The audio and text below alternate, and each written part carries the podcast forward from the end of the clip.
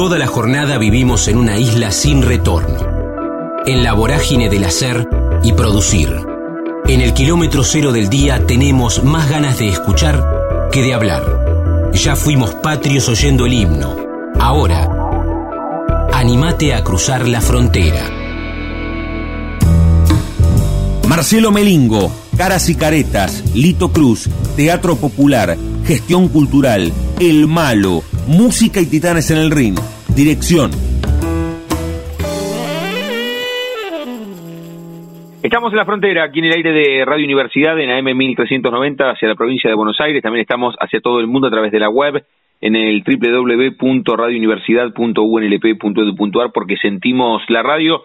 Qué placer saludarlo. A Marcelo Melingo tiene la amabilidad de charlar un rato con nosotros para contarnos cómo viene este 2021, después de un 2020 bastante asiago, para también un poco conocer su, su recorrido. Pero primero lo saludo. Marcelo, ¿cómo estás? Damián en Radio Universidad, un gusto. Hola Damián, ¿qué tal? Hola a todos, a la audiencia, ¿cómo les va? Bueno, bien Marcelo, lo, lo, decía recién, me iba a ir en una introducción más larga, pero preferí, preferí saludarte. ¿Cómo viene este 2021? Voy hablando con, con algunos colegas tuyos, fue cambiando, ¿no? El semblante entre un año y el otro. Mira, eh, sí, un poco en las generales de la vida eh, nos ha tocado una cosa inesperada y incierta hasta que llegó la vacuna y de alguna manera no cambia mucho la situación del año pasado a hoy epidemiológicamente, sino que la vacuna hace que tengamos otro paradigma, uno nuevo.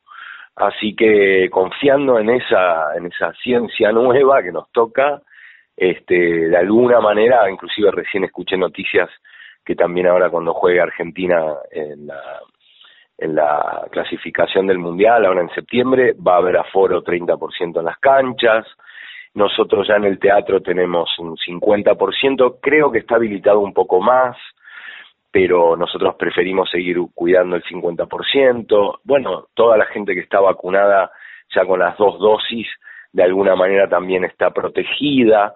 Estamos en, los albores de la nueva normalidad ya para el 2022 y este final de año calculo que es, un poco que salga el sol en el horizonte, pero todavía estamos eh, como quien dice, este, con la guardia alta. Así que, bueno, esperemos que todo tenga su, su devenir para empezar a, trabajar, a, estar, el teatro también está potentemente volviendo. En mi caso también como actor ahora estoy con una serie, hay una película también de la cual me están hablando.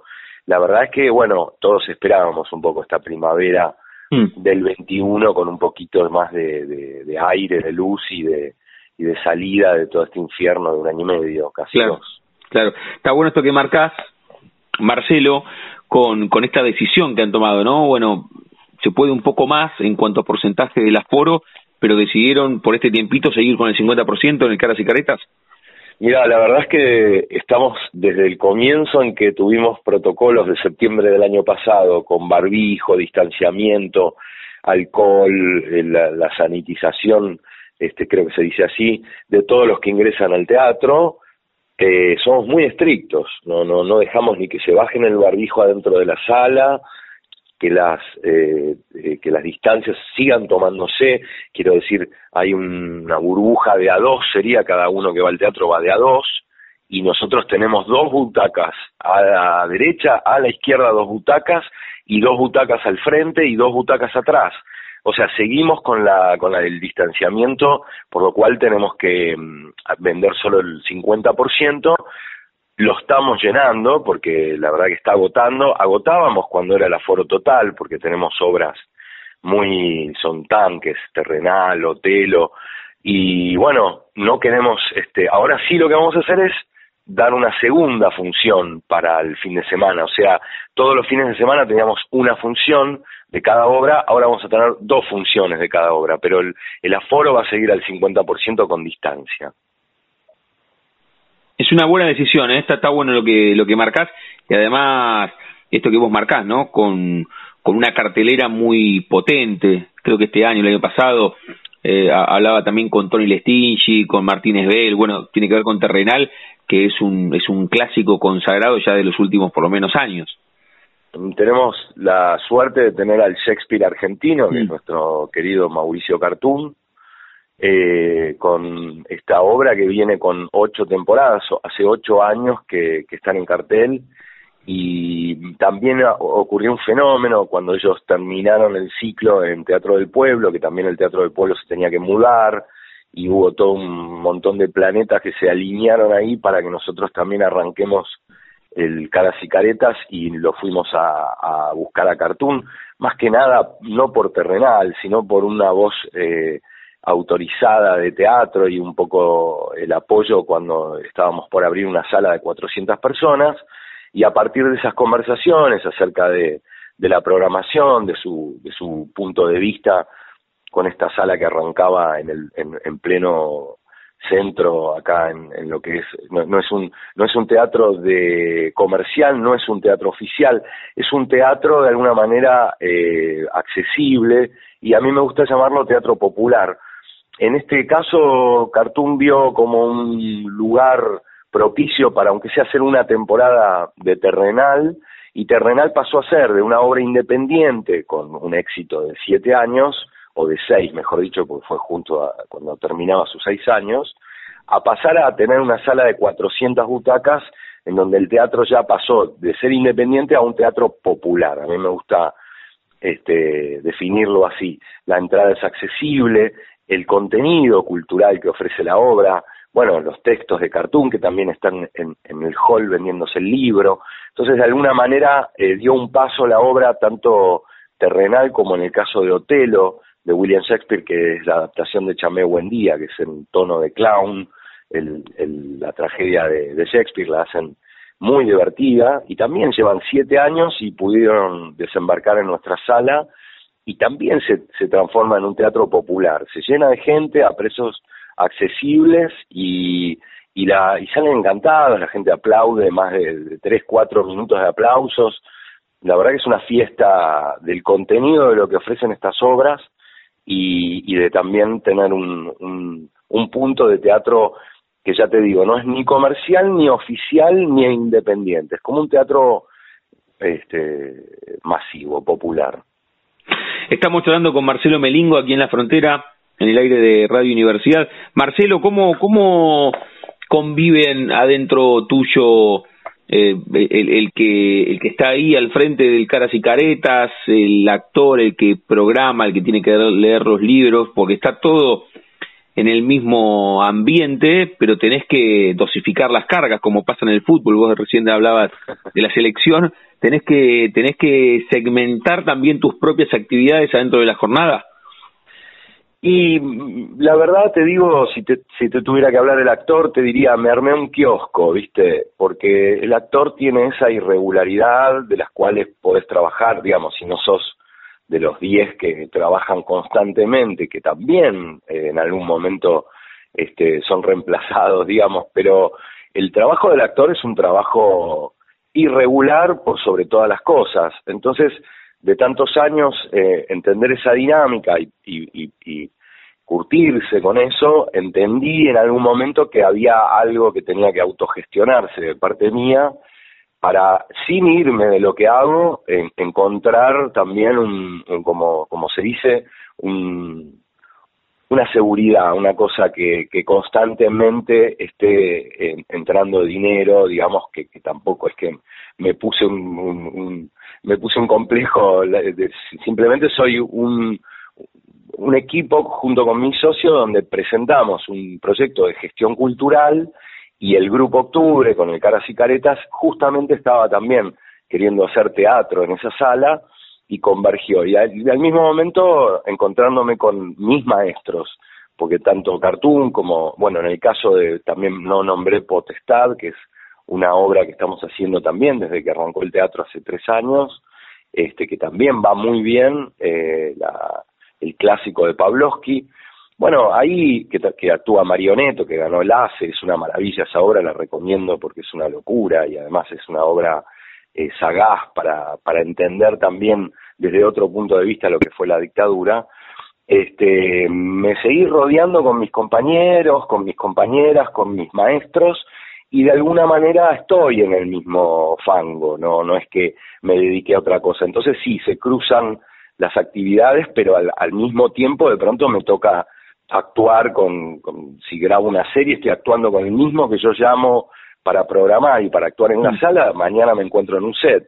O sea que, digo, no, no, no me fui del, de la zona de donde ya hace años es lo único que sé hacer, ¿no? El tema de la actuación, el teatro y, y, y ahora la dirección también, porque me, me, se me presentó la oportunidad justamente con la programación de la sala de también producir un ciclo que seguramente ya te habrás enterado, te llegó la gacetilla, que es un ciclo de textos, un ciclo de poesías, este, que tiene la característica de que sea en un minuto y medio el texto, digamos, que sean cortitos, ágiles, y ese proyecto también, al igual que otro que hicimos que se llama Monólogos de la Peste, me puse a dirigir. Así que nada, me tocó una edad prolífera de, no parar, pero más que nada es la actividad, te digo, no, no, nuestro rubro, si no haces una película que vaya a Cannes, este, o que sea un tanque de esos eh, super producidos, uno solamente es feliz trabajando con lo que hace y viviendo más o menos al día, digamos. Estamos disfrutando la charla con Marcelo Melingo aquí en la frontera, en el aire de universidad. E, esa imagen, Marcelo, primero de la cuestión autogestiva, después del kiosco adentro del laburo, está buena, porque en un mundo de incertidumbre encontraste algo de certidumbre, ¿no? Siempre traigo una frase que hace algún tiempo en una charla así como contigo me dijo Juan Leirado que ustedes son desempleados que de vez en cuando tienen laburo. Así que vos encontraste en el mismo hábitat natural en el cual te moves, que además es tu vocación y que convertiste en profesión, algo más de certidumbre en el cotidiano, ¿no? Hay otra frase que es muy linda también, que está discutida de si era de Sandrini, si era de Fidel Pintos. El actor, eh, le, al actor le pagan para que espere. Mm. Cuando actúa lo hace gratis. es, una, es una frase muy linda también que me, me identifica porque de alguna manera también nos pasa de que los actores, las actrices cobramos cierto calle que en donde a, la mirada del público uno cree que somos eh, glamorosos y ya te digo, es el, el 5% que vive de esa fantasía que se, se le concreta. Lo demás, nosotros cobramos para lo que después no vamos a trabajar. Mm. Entonces, este, y, y, realmente actuar o hacer lo que nos gusta eh, no tiene un valor, digamos, eh, en realidad es, es, es, es amor puro, es, es, tener la, la fórmula del éxito, es hacer lo que uno le gusta y poder vivir de eso. Así que eh, sí, este, ya, te, ya sabrás con, con todos los que hablas, este, somos todos del mismo bicherío y, y, nos gusta de alguna manera ponerle el cuerpo a lo que nos gusta hacer, que es algo que recomiendo, ¿no? Y, y seguramente vos también ahí en la radio, digamos, el mundo sería otro si cada uno eh, luchara un poco por, lo, por, por, por, el amor de lo que le gusta hacer, por la vocación, como decís, y, terminar este, pudiendo vivir de ello. Así que soy un agradecido, además también estamos toda la comunidad del Caras y Caretas agradecidos por el subsidio de alguna manera de la gestión cultural que aporta el, el Grupo Octubre para una entrada tan accesible y todo un montón de costos que tiene que lo absorbe de alguna manera el grupo, lo absorbe el gremio, es un teatro que está en una universidad de trabajadores y estudiantes, es cooperativista, digamos, eh, todos los trabajadores, cualquiera que sea, que tenga un carnet de un gremio, paga un dos por uno ahí. La verdad que se ha armado un, centro cultural, un, teatro popular del cual no me puedo quejar, estoy con los maestros que siempre admiré y, quise aprender de ellos, a la vez tengo la suerte ahora que se destapa un poco el tema laboral y voy a poder actuar. Eh, no tengo más que agradecimiento y, fuerza para seguir adelante y que todo esto esté cada día un poquito mejor. La charla con Marcelo Melingo aquí en la frontera, en el aire de Radio Universidad. Marcelo, ¿y cómo, cómo llegamos hasta este momento? A ver, vos tenés, si haces la retrospectiva, la primera fotografía que te linkea al arte, no cuando empezaste a trabajar, ¿eh? sino cuando sentiste que, que esto esto era importante, por esto vibraba, a los tres o cuatro años, la maestra dijo una... de San Martín, ¿cómo, parece? Es una linda pregunta porque tiene dos, tiene dos eh, palos, digamos, de los cuales a mí me quedaron marcados para siempre. no lo he contado mucho, es muy, es muy gracioso porque uno nunca, nunca pensaría que, que, por ejemplo, a mí me pasó que me di cuenta que me gustaba esto en el en tercer año de la secundaria, donde siempre en la clase de música yo de alguna manera este me eh, me destacaba.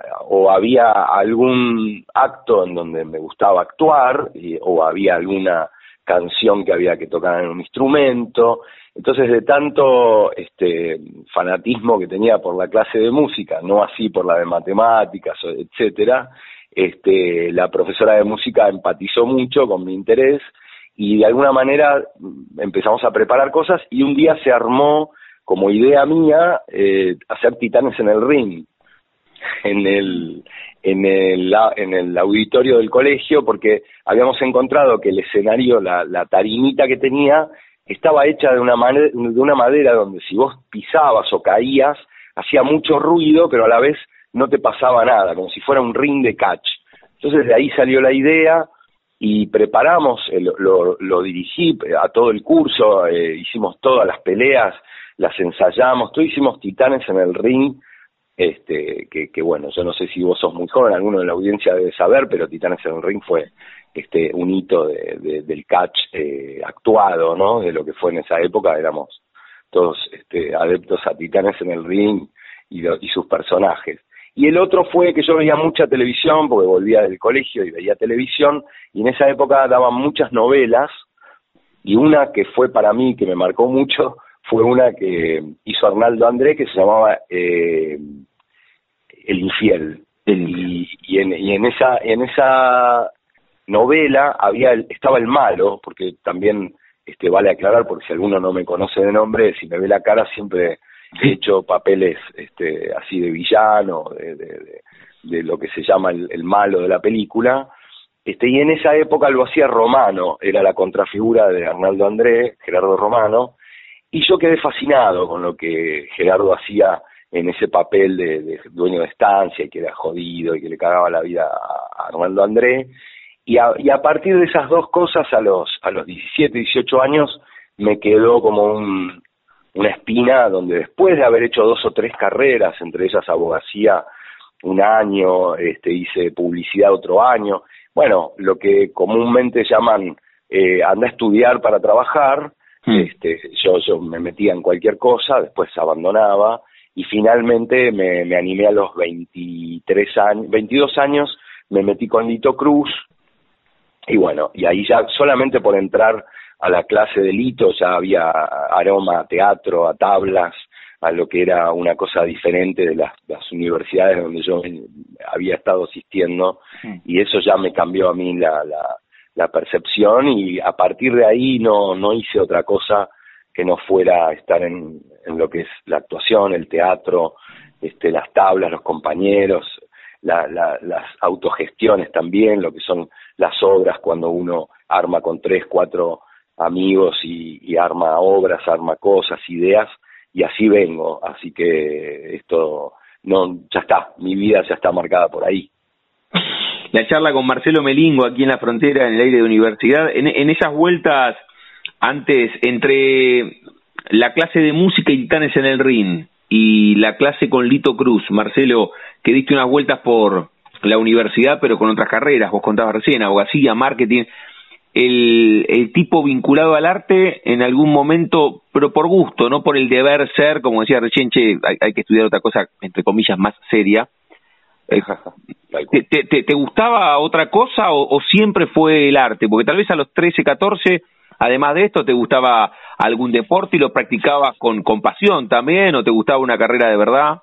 Me gustan los deportes, inclusive ahora estoy empezando de nuevo, después de un tiempo que estuve por, por esto de la pandemia, entonces estoy empezando de nuevo a hacer cosas con, con el cuerpo, em, empecé fútbol de nuevo, siempre fue el, el deporte una, una diversión y además el deporte, ¿no? Esto de salir a correr o ir al gimnasio, siempre lo que es el, el, el juego con algo, ¿no? Porque es lo mismo, la actuación es juego también, o sea que me considero una persona altamente lúdica, en cuanto a lo que es la diversión de, estar este, en alguna especie de, o de competencia o de, de, arte, en el arte también hay juego.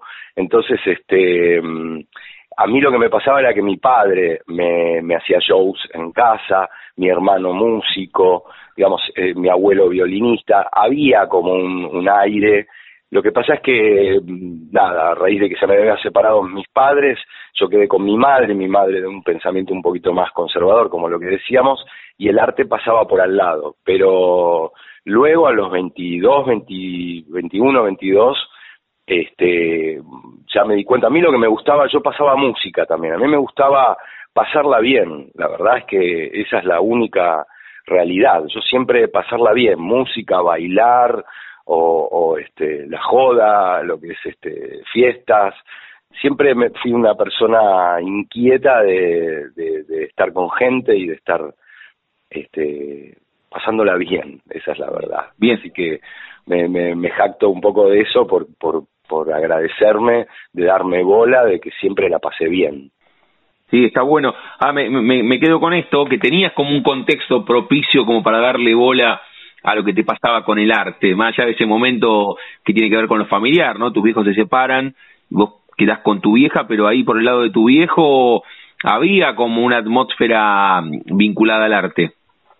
Sí, mi viejo era dibujante, mi hermano músico, ya muy consagrado en esa época, eh, ya había estado con los twists, con los abuelos de la nada, Daniel Melingo, que es mi hermano, es medio hermano. Yo cuento lo de mi madre porque me quedo como hijo único con mi madre y yo ya tenía hermanos del primer matrimonio de mi padre y del último matrimonio de mi padre también llegué a tener hermanos, pero yo soy hijo único de madre.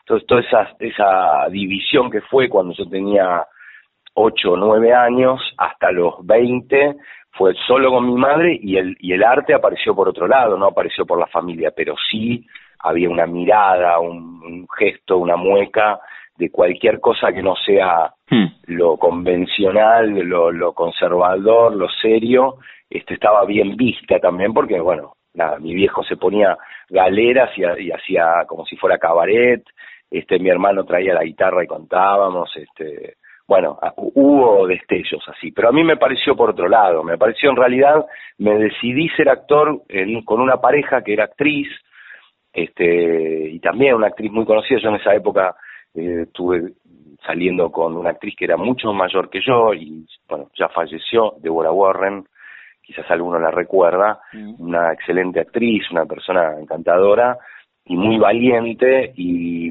me mostró un poco el camino, yo la iba a ver al teatro, estábamos este, noviando y yo la acompañaba todo el tiempo sus obras, todo, ahí pude verla en un, en un espectáculo que hacía Hugo Midón, que se llamaba Vivitos y Coleando, mm. Ahí estaba Catarineu y Carlos Marx, y yo quedé fascinado con, con lo que era eh, la actuación desde el clown, el baile, y bueno, y la, la, la energía que hay de lo que uno hace, lo que ama, ¿viste? Y eso la verdad es que me fue tirando, me fue tirando, y a partir de mi profesión, que me metí con Lito, también a nivel, este, y estos buenos y radios de la universidad, a mí también mi oficio me dio una, un pensamiento, una ideología, pude entender la historia también de mi país, de las cosas que pasaron, porque también estaba como muy alejado a la coyuntura real de lo que se vivió siempre como sociedad acá y que hoy, este, ya después de gobiernos que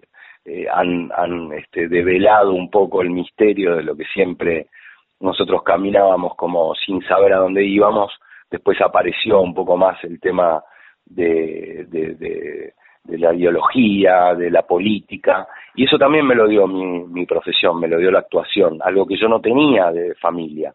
Así que soy, ya te digo, no, no puedo más que agradecer de haberme jugado por un lugar donde todo el mundo sabe que es difícil, nada está servido, pero un poco el mundo hoy es así, así que yo vuelvo a recomendar que si hay alguno que está todavía dudando de, hacer algo por un mandato o porque es serio o porque se debe hacer, que se replantee realmente qué es lo que ama en la vida hacer porque ese es el camino, ¿no? Es un gran mensaje, es un gran mensaje y aquí casi siempre hablamos con, con actores, con actrices, con músicos, así que eh, de manera implícita también bajamos bajamos ese mensaje sin ninguna duda. Le digo a Marcelo Melingo, aquí en la frontera, en el aire de universidad, Marcelo, antes de hacerte la última consulta, que es justamente jugando con el nombre de nuestro ciclo, repasamos qué estás haciendo hoy. A ver, que contabas lo de la serie, contabas lo, lo que esté cerrado, por supuesto, contabas eh, esta situación de un minuto y medio no se le niega a nadie en el caras y caretas. Contanos lo que estás hoy, así, así repasamos tu, tu coyuntura laboral.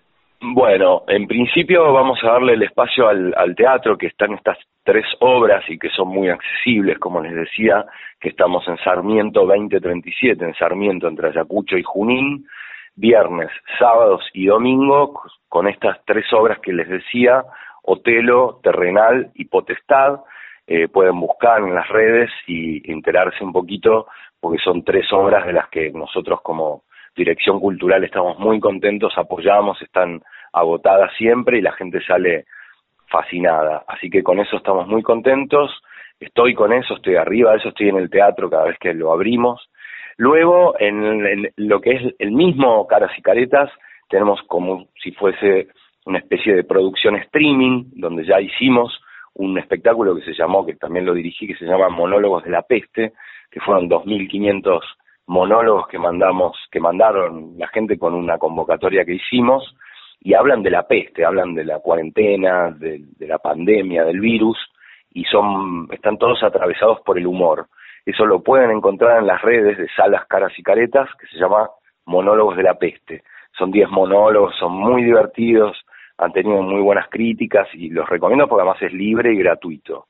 Y luego, en ese mismo planteo de, hacer streaming, luego de Monólogos de la Peste, ahora hicimos, realizamos, que también lo dirigí, un ciclo de textos, de poesías, que habíamos hecho algo en la cuarentena por medio de WhatsApp, de audios. Si ustedes buscan en las salas caras y caretas por YouTube o por las redes, entran al YouTube y está todo lo que se llama un minuto y medio no se le niega a nadie y son poesías, textos, fragmentos de obras o de o de libros o de o de poesías, como les digo, muy interesantes, muy son como parábolas que a uno es una pastillita que uno se puede escuchar en el día y ahora lo empezamos a hacer streaming. O sea que ahora no solo vamos a ver a, escuchar a la actriz o al actor y con el poema, sino que ahora lo vamos a ver en el escenario con una apuesta que hicimos con piano.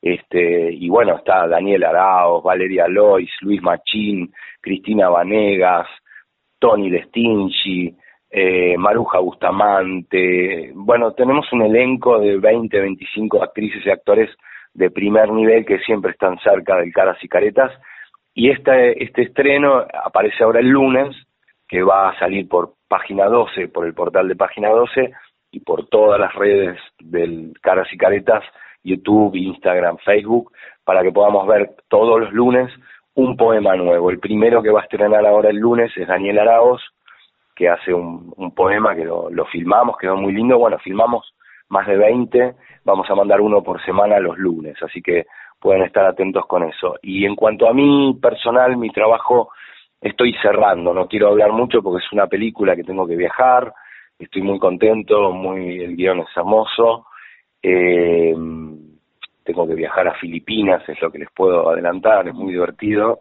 para mí novedoso, pero nada, estamos ahí cerrando, ya estaría todo bien, el guion es, es bárbaro, yo ya acepté, pero hay ahí los últimos detalles. Y hay también una serie, pero que también no, no pude cerrar con esto de las fechas de la película. Así que, mm, una vez más, agradecerles eh, la atención y yo sigo este, activo y recomiendo que, que, todo el mundo poder eh, transferirle un poco de la energía de hacer, este, que todo lo que uno hace es, es para es para mejorar el mundo este que, que, bueno, por algo se nos presentan estas cosas, así que hay que, hay que mejorar. Está bueno, está bueno ese recorrido y todo lo que repasaste en el Caras y Caritas, lo recomiendo, es una sala espectacular, ahí vi terrenal, creo que el año pasado, antes antes del comienzo de la pandemia, creo que fue la temporada, sí, sí, sí, ahí, y, con, Tony hablamos... fallecido Brusa. ¿Cómo? Con, el fallecido Brusa, que, que falleció, lamentablemente, ahora lo, lo hace Claudio Dapasano, que era en su momento era uno de era Abel, pero como Tony había entrado, eh, ahora Tony es Abel, mm. Claudio Martínez Vélez Caín y Claudio Dapasano hace de Tatita, que es el Tatita maravilloso. Ah, es una maravilla, la obra esa es, es realmente espectacular. Estás invitado cuando quieras de nuevo. Marcelo, mil, mil millones de gracias porque porque es una sala realmente espectacular donde se la pasa se la pasa muy bien. Marcelo, te decía recién, cerramos jugando con el nombre de nuestro de nuestro ciclo. A todos y a todas les pregunto si tienen un momento frontera en sus vidas, que no se refiere a un lugar geográfico, aunque podés viajar ahora, sino a un momento rupturista, bisagra, decisivo, reitero, que puede ser desde lo personal o desde lo profesional. Tres o cuatro años, tuviste apendicitis o contaste ahí lo de la separación de tus viejos, o esa primera vez que entraste a la clase con Lito Cruz, o cuando hiciste Titanes en el Río ahí el colegio, o la primera vez que actuaste o que te reconocieron en la calle. Un momento frontera en tu vida, que cruzaste determinada situación y te convirtió en quien sos. Bueno, eh, voy a confesar algo que nunca lo dije públicamente, lo saben mis allegados nomás, pero es algo que ya voy a cumplir ahora, el 4 de septiembre voy a cumplir ocho años, en donde tuve un episodio mm, fuerte que fue un infarto. Mm. Yo tuve un accidente cardiovascular jugando al fútbol, eh, estaba, mi médico dice que fue traumático, yo ya estaba mal, digamos, estaba deprimido, estaba con problemas este, personales, eh, de pareja, esas cosas que a veces son muy fuertes.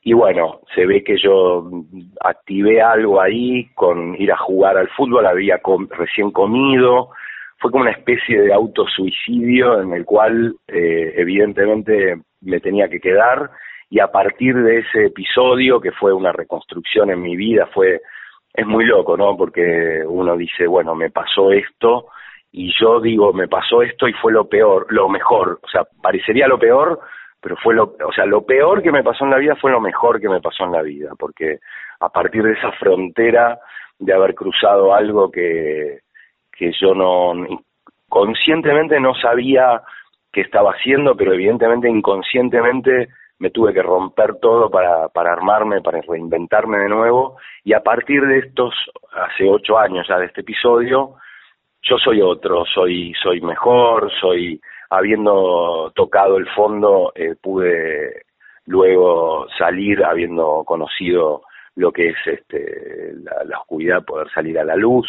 Así que, bueno, alta confesión, te digo, porque es algo de lo cual no me jacto. Las personas que me conocen sí, pero no es algo que ando alardeando porque es delicado y además gente que, bueno, le sucede eso y, y, y ya y parte. Hay gente que le sucede eso, queda, pero queda mal. Y la verdad es que yo mm, también agradecido en ese sentido porque me, me ocurrió ese episodio y para mí fue reinventarme, fue reconstruirme, fue decidir realmente por mí y por nadie más. Así que bueno, si sirve, esa fue esa fue mi frontera donde donde no sé si toqué y volví o pasé y estoy del otro lado. Mm. Qué buena, qué buena reflexión, Marcelo. Primero lo de hacer lo que a uno le guste y después esto que por supuesto te agradezco que lo hayas lo hayas contado porque me parece que vale vale el mensaje más allá de quién lo dice, pero cuando uno lo cuenta a flor de piel y en primera persona como vos estaba está buenísimo el mensaje. Así que agradecerte doblemente, le digo a Marcelo Melingo, él contó ahí, lo pueden encontrar con todas esas actividades en el Caras y Caretas. Y bueno, seguimos en contacto, Marcelo, reitero, agradecerte por, por la abertura de la charla y por, por este tramo final también y, y está bueno el mensaje, así que agradecerte.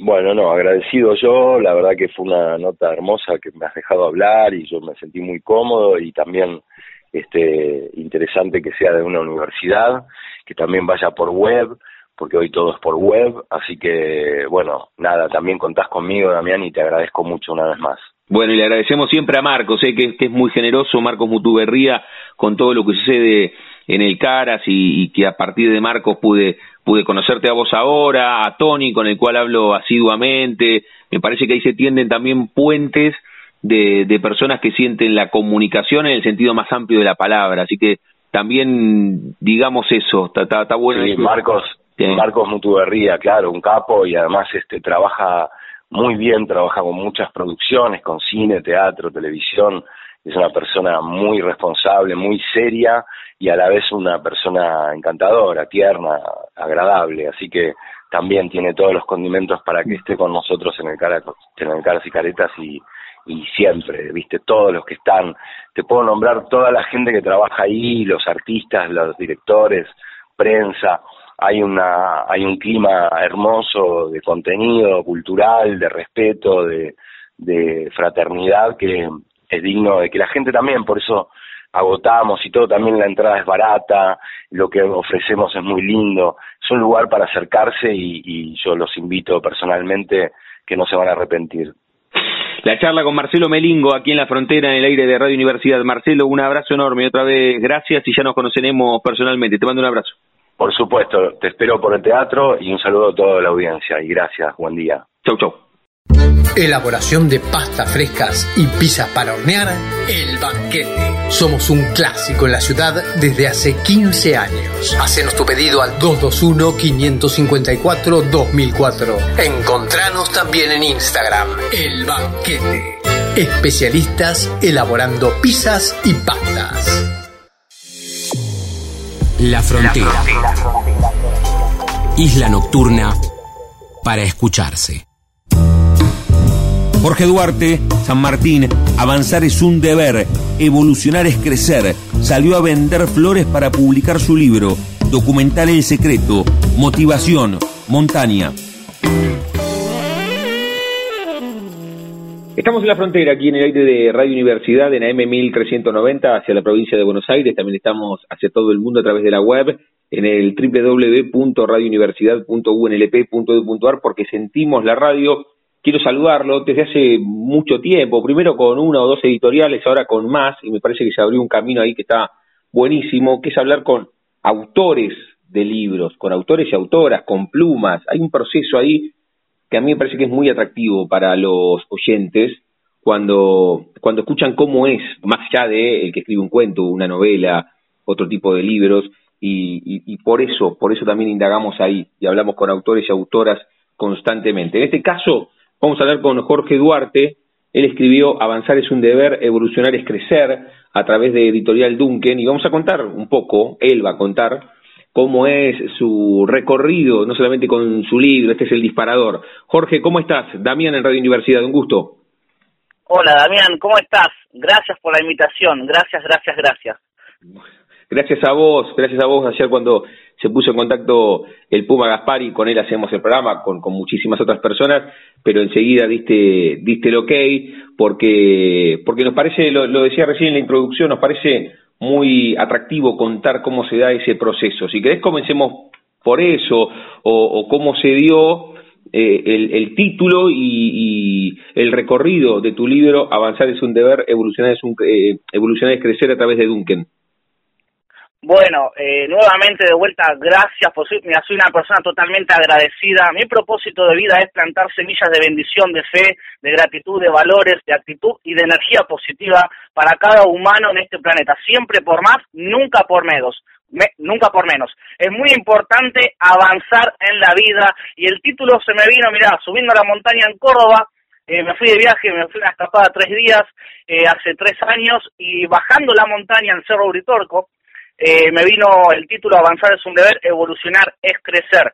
Eh, estaba pensando en poner otro tipo de títulos, el pensamiento conectado con el universo, la energía, cómo tener estado de ánimo, cómo tener y, cómo despertar los valores de, de, cada día. Y dije, bueno, a ver, a ver, por algo me vino este título. Y como yo soy una máquina de escribir, todo el tiempo cuando salgo a la calle me voy con libretas chiquititas y una virome y también me mando un WhatsApp a mí mismo hace más de cuatro años, tengo eh, casi siete agendas y estoy todo el tiempo escribiendo, escribiendo. Y dije, bueno, por algo escribo tanto y dije, bueno, voy a, voy a plasmar mi mensaje de vida a nivel motivacional, en crecimiento personal, en desarrollo y espiritual a cada persona que así lo desee que por algo estoy en este planeta. Y me vino este título y bueno, lo escribí cuando llegué a mi casa, cuando llegué a Buenos Aires, eh, dije, bueno, lo analicé bien, dije, bueno, por algo me vino al pensamiento este título que por algo es, y, y, y pensé y dije, bueno, es verdad, avanzar es un deber, todo el tiempo hay que avanzar en la vida, si no te estancás,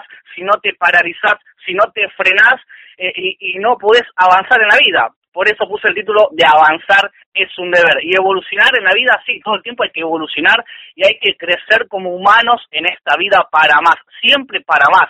Bien. Todos los, los no, los fracasos, los errores, las cosas malas que vamos pasando en nuestra vivencia, nuestra experiencia de vida, son motores de crecimiento para hacernos crecer y para hacernos evolucionar como personas en esta vida.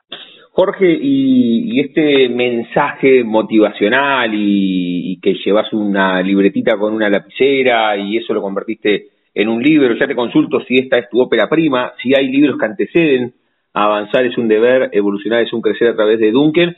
¿De dónde viene? Primero, ¿dónde naciste vos, Jorge? Yo nací en San Martín, me crié en José Cepaz, provincia de Buenos Aires. Y en este momento estoy alquilando en Bellavista. Bien. Estoy viviendo con mi pareja en Bellavista. ¿Y de dónde viene este? ¿Qué, qué, pasó con vos? ¿Siempre o seguiste, seguiste alguna persona que, que te hizo cambiar el paradigma de tu vida? ¿Cómo es que empezaste con estos mensajes motivacionales? Y esta travesía empezó a los 18 años con un documental, el famoso documental El Secreto. Gracias a ese documental me hizo un clic mental.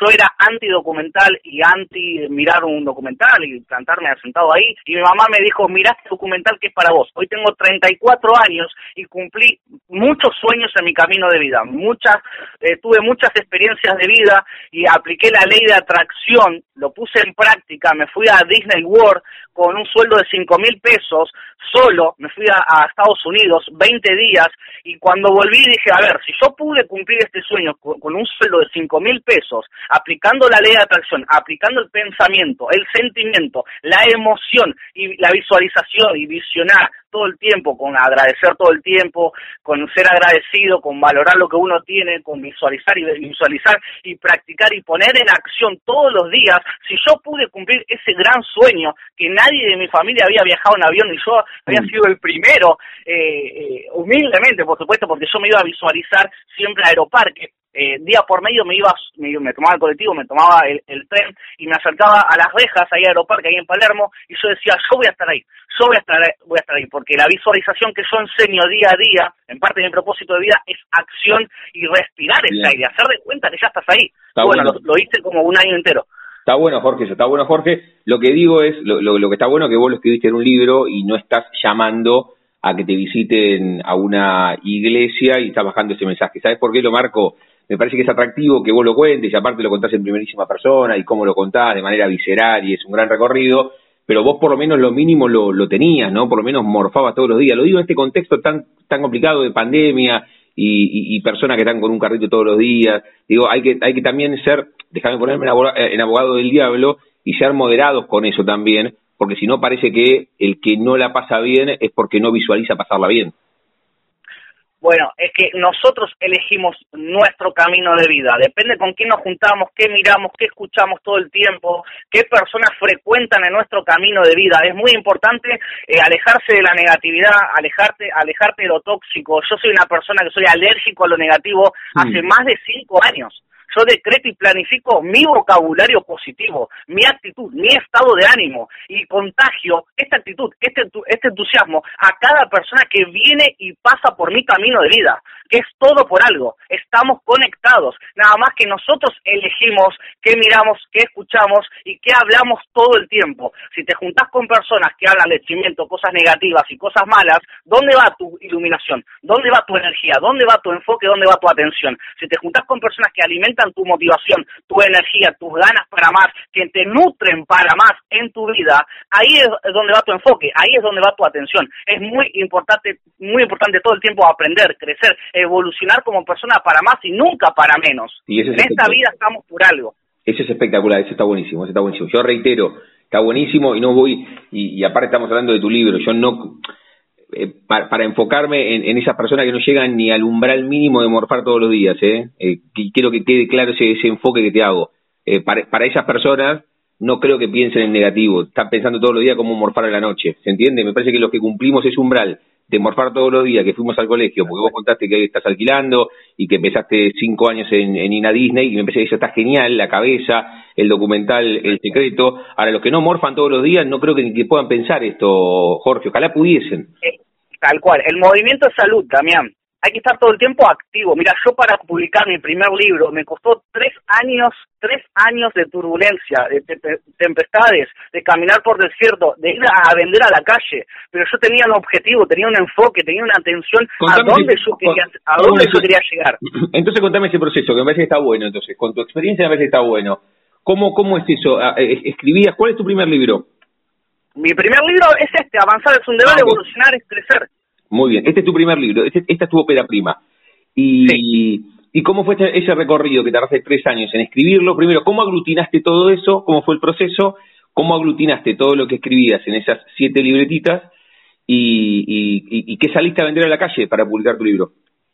Bueno, em, empecé escribiendo donde yo trabajaba, estuve trabajando diez años adentro de un bingo, eh, y como yo quería salir quería salir de ahí, quería irme de ahí, quería salir y no quería trabajar más como patrón, empecé escribiendo en papelitos chiquititos. Tengo cuatro cajas de papelitos chiquititos, yo escribía parado mientras atendía al cliente, cuando me hacía un lugarcito, escribía, escribía, escribía apuntes, apuntes, apuntes. Cuando salía a la calle, en el colectivo, tenía una hora y media de viajes, también apuntes, apuntes, apuntes. Y después cuando llegaba a mi casa iba a Word y lo escribía, escribía, escribía apuntes y, bueno, y verificaba qué ponía, qué no ponía y como se me iba mucho, hablé con la editorial Duncan, eh, con la editorial Duncan, hablé con Silvia, que era mi correctora de estilo, que me podía ayudar, pues yo soy una máquina de escribir, escribo mucho. Y me dijeron, bueno, acomodamos esto en 23 capítulos, más o menos, fíjate, 20, 30 capítulos, así que eh, como ahora en este momento estoy escribiendo mi segundo libro, eh, porque estoy todo, toda mi experiencia toda, y toda mi vivencia de vida eh, en enseñar,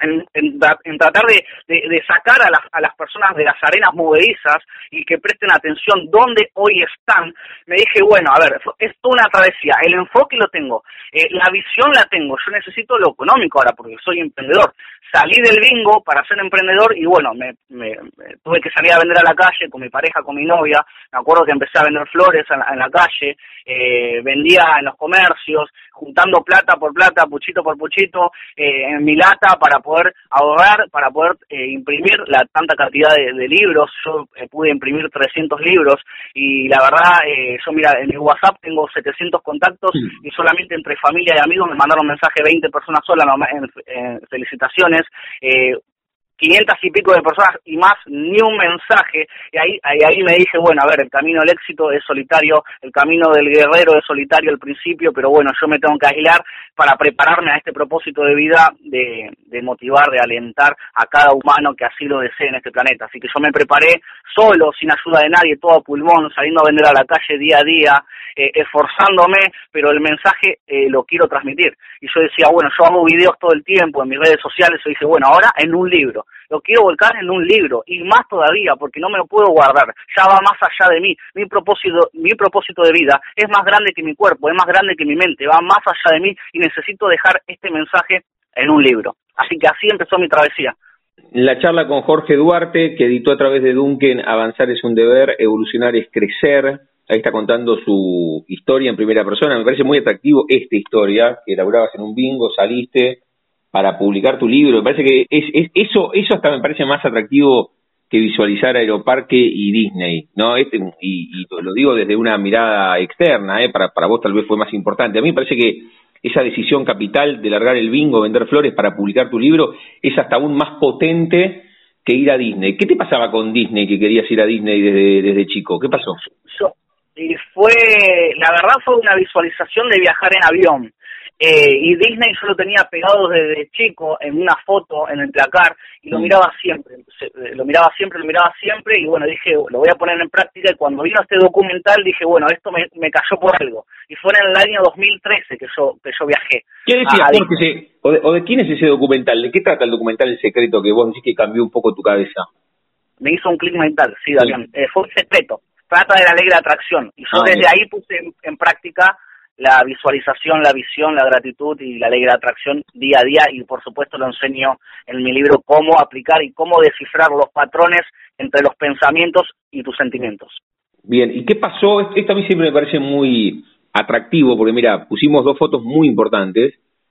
Esto de la ley de atracción que vos marcabas y que soñabas con ir a Disney y llegaste y después soñabas con publicar tu libro y lo conseguiste saliendo a vender flores con tu compañera. Eh, me, eh, esa historia me parece extraordinaria.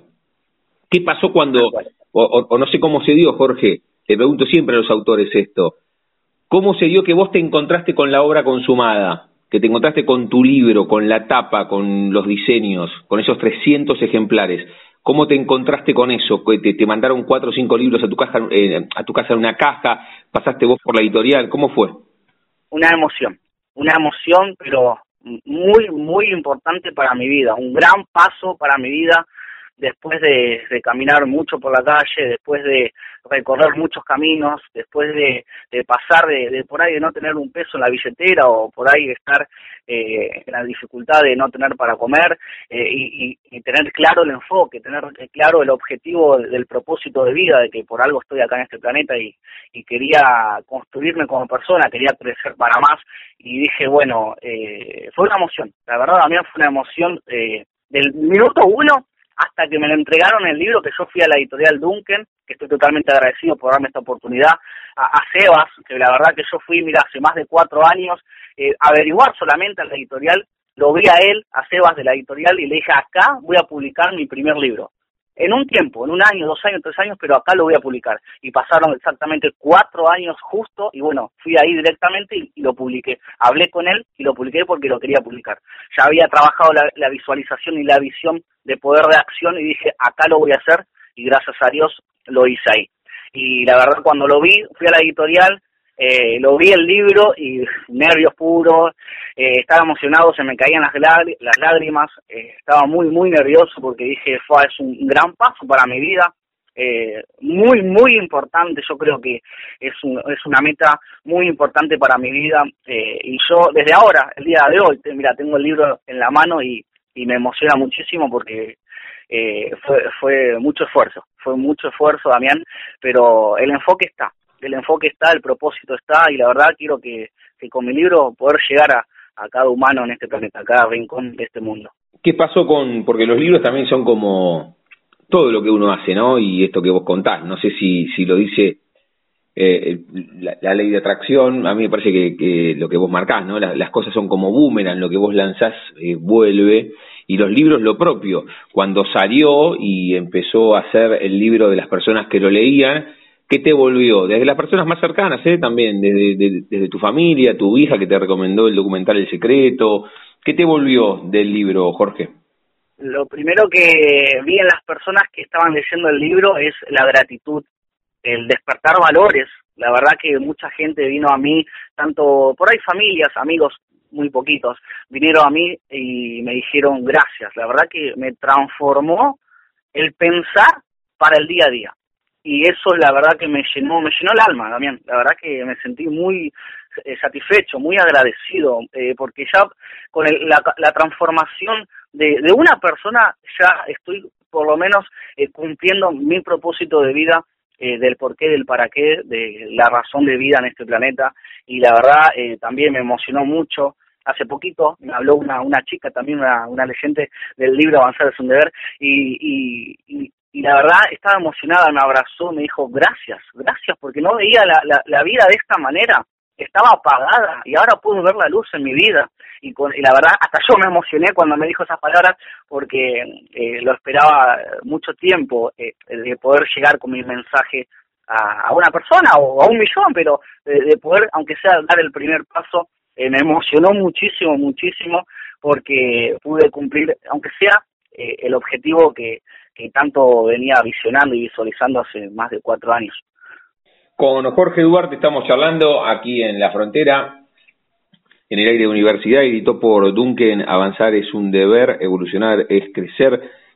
Eh, Jorge, ¿qué, además de esa, de esa foto de Disney, cuando vos eras pibe, ¿qué, qué soñabas, además del viaje? Digo, ¿Soñabas con, con escribir? ¿Soñabas con jugar al fútbol? ¿Soñabas con, con ser piloto de avión? ¿Con qué soñabas cuando eras pibe?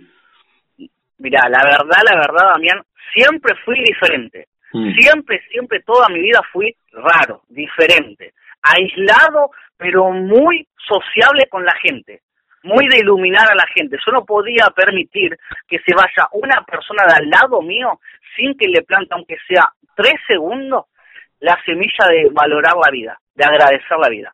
de disfrutar la vida, el paisaje interior y el paisaje exterior que uno vive en el día a día. Siempre tenía eso adentro mío, siempre. Y mi visión a futuro era la transformación, la transformación para más. Siempre pensé de esta manera. Siempre dije, estoy para, en este planeta por algo muy grande en esta vida. Que por ahí, hoy la gente no me conoce, pero mañana sí me va a conocer.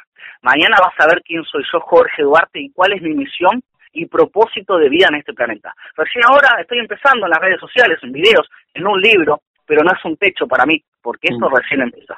Sí, y, la lectura te acompañó siempre, Jorge, o no? O pienso en, lecturas hasta ficcionales, ¿eh? más allá de esto que marcabas, Pero, pero la lectura te abrió también mucho el camino desde autores clásicos, ¿o no?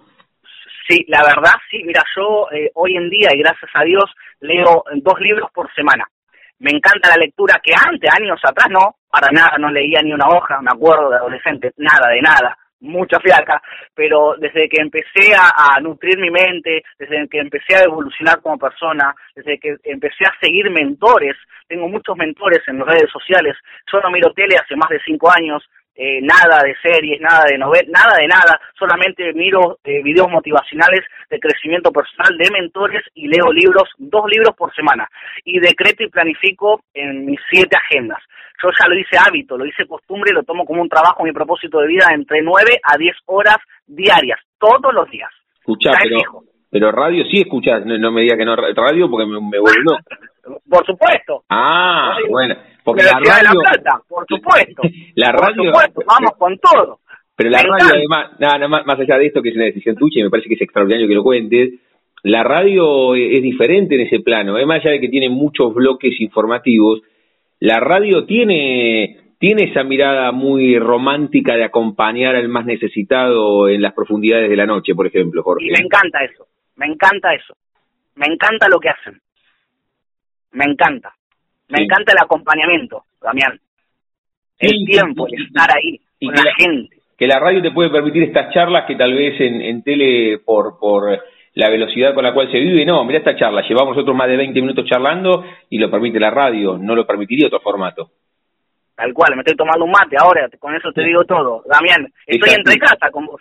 Es así, es espectacular. La charla con, con Jorge Duarte aquí en la frontera, en el aire de Radio Universidad. Contaste, Jorge, estás trabajando ya en el próximo libro, ¿lo planificás, lo visualizás para cuándo? El segundo, y imagino que sigue esta misma línea, pero ¿tenés pensado el título o para cuándo lo planificás? No, no, el título no todavía no lo tengo pensado. Sí estoy escribiendo, gracias a Dios, ya voy casi 30.000 palabras escritas. Eh, mucho yo no, no suelo decir de mis adelantos en sueños, en metas, por el tema de la energía y la atención. Eh, no, no hablo de mis, de mis sueños y de propósito de vida del siguiente paso, eh, por el tema de la energía, como yo siempre enseño en cada video de mis redes sociales. Pero sí, muy pronto, muy pronto. Eh, voy a estar lanzando mi segundo libro. Yo ahora le quiero meter mucha ficha a mi primer libro, por supuesto. Estoy muy, muy agradecido, lo valoro muchísimo. Así que voy a, voy a esperar el camino un poco más de tiempo para después lanzar el segundo. Voy a darle más, más fuerza a este libro, que tiene muchos mensajes. La charla con Jorge Duarte, aquí en la frontera, en el aire de universidad, reitero, editó por Duncan, Avanzar es un deber, evolucionar es crecer cerramos cada charla, Jorge, jugando con el nombre de nuestro envío, de nuestro ciclo. A todos y a todas les consulto si tienen un momento frontera en sus vidas, que no se refiere a un lugar geográfico, sino un momento rupturista, bisagra, decisivo, como te pasó a vos cuando mirabas el documental El Secreto, o puede haber otros, ¿no? Contaste el viaje a Disney, cuando estabas en la montaña y te bajó el nombre del libro, cuando salió el libro, cuando largaste el bingo y te fuiste a vender flores para sacar tu libro, o algo más personal. Un momento frontera, un momento de clic, de cruce. ¿Lo tenés por sobre todos? ¿Uno por sobre todos? Eh, sí, sí, sí, tengo, tengo. El momento clic de mi vida fue em, un accidente que tuvo mi hermano, mi único hermano, eh, siendo, eh, era policía tuvo un accidente, una persecución, y bueno, cuando lo internaron, si resumo la historia, eh, me hizo un clic muy, muy mental, eh, porque fue eh, la internación de mi hermano, no tener, no tener ni, ni 10 pesos en la billetera para comer, fue todo muy de golpe, y de ahí, de ahí, de esa ruptura, de esos de esos eh, cosas negativas, esas cosas que uno pasa en la vida, ¿no? A veces eh, eh, obstáculos, piedras, como uno lo quiera llamar. De ahí me hice mucho más fuerte y, supe de, de, qué estoy hecho. De esas tempestades supe de qué estoy hecho realmente. Me conocí realmente como persona, Damián. ¿Qué y dije, es el momento, es el momento, dije. Es el momento para reinventar mi vida, es, es, el momento para expandir para qué estoy hecho. Es el momento. De todo lo que vengo trabajando en mí y en todo lo que vengo escribiendo es el momento para dejar decretado eh, en un libro. Y ahí empezó mi travesía y, bueno, y a escribir, a escribir, a escribir más que nunca. Eh, del, del, fracaso de, de, la, de mi hermano, de lo familiar, de la salud, de no tener, la verdad, ni 10 pesos en la billetera para, para comer o, o, cuatro días seguidos tomar un plato de sopa. De ahí me hice mucho más fuerte y dije, esto no quiero mi vida. Yo estoy para más. Si yo estoy escribiendo mucho mi vida, eh, mi experiencia, mi vivencia, eh, y hablo con muchísimas personas y le contagio esta energía para bien, ¿por qué me voy a frenar? ¿Por qué me voy a estancar? Es momento para conocerme mucho más como persona y reinventar mi vida para más. Y ahí me hizo un clic eh, muy que me emociona muchísimo, pero me hizo un clic muy importante, Damián, de mi vida y, no, y no quiero parar. La verdad no quiero parar porque esto recién empieza. Gracias Jorge por las reflexiones, por la charla, por el libro y bueno, seguimos en, contacto. ¿eh? Mirá, mirá todo este rato que charlamos y esto va, la radio tiene esto, este momento de charla y de conocerte un poco más a través del aire de universidad. De la charla con Jorge Duarte, reitero, editó por Duncan, avanzar es un deber, evolucionar es crecer y me parece que, que, está bueno, está bueno como recomendación. Jorge, te mando un abrazo enorme. Gracias, gracias, gracias de todo corazón por la invitación, gracias a la editorial Duncan, por supuesto, por el apoyo, gracias a los oyentes que están ahí, por su tiempo de vida, por estar ahí del otro lado. Gracias, gracias, gracias. Los espero en parte de mi propósito y en avanzar es un deber, evolucionar es crecer. Vamos por más, mi gente. Un abrazo enorme, Jorge. Abrazo grande. Pasaporte en mano. Noctámbulos con la radio abajo de la almohada. Equilibristas entre el ayer y la ilusión de mañana. Somos La Frontera. Idea y conducción, Damián Zárate. Idea y colaboraciones, Julián Álvarez. Producción de notas, Puma Gaspari. Edición y postproducción, Juan de Vega. Idea sonora, voz y edición, Diego Carrera. Voz artística, Pablo Dupuy.